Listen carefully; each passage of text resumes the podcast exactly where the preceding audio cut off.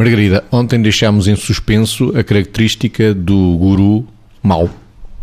Sim, no fundo, um, um guru mau ou um mau guru. Aqui, de facto, a ordem dos fatores parece-me arbitrária.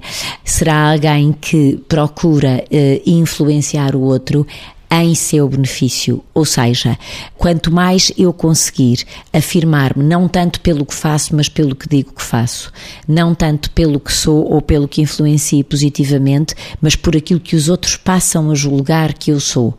Se eu me centrar em mim própria e criar um conjunto de, se quisermos, patamares sedutores que os outros querem seguir, quem vai beneficiar disso sou eu.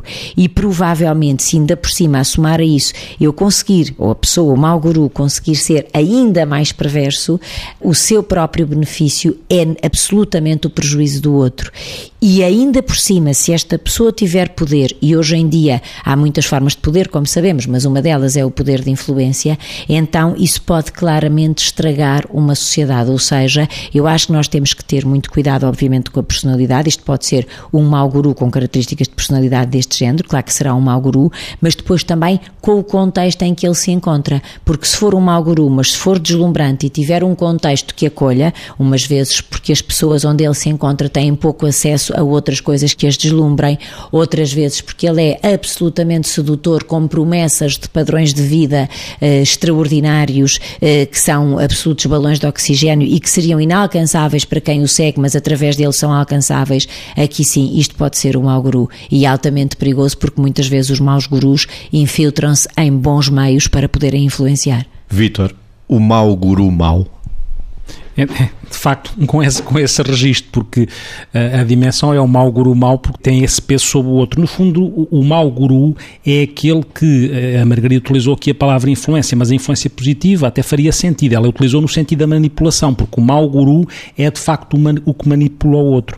É de facto o, aquela pessoa que não está ao serviço do outro, utiliza o outro para o colocar ao seu serviço, para se insuflar e para achar que de facto é muito importante porque é fonte de imitação do outro, quando a pessoa o que deve ser, eventualmente, é inspiração para o outro, não é uma imitação ou um controle do outro. O mau guru, na prática, é aquele que exerce um poder sobre o outro e não propriamente aquele que catalisa o poder do outro, porque se guru, até em termos de, de, construção da palavra, há quem diga que gu quer dizer sombra e ru é dissipar estas sílabas, dissipar a sombra, apagar a sombra para a pessoa se autorrealizar.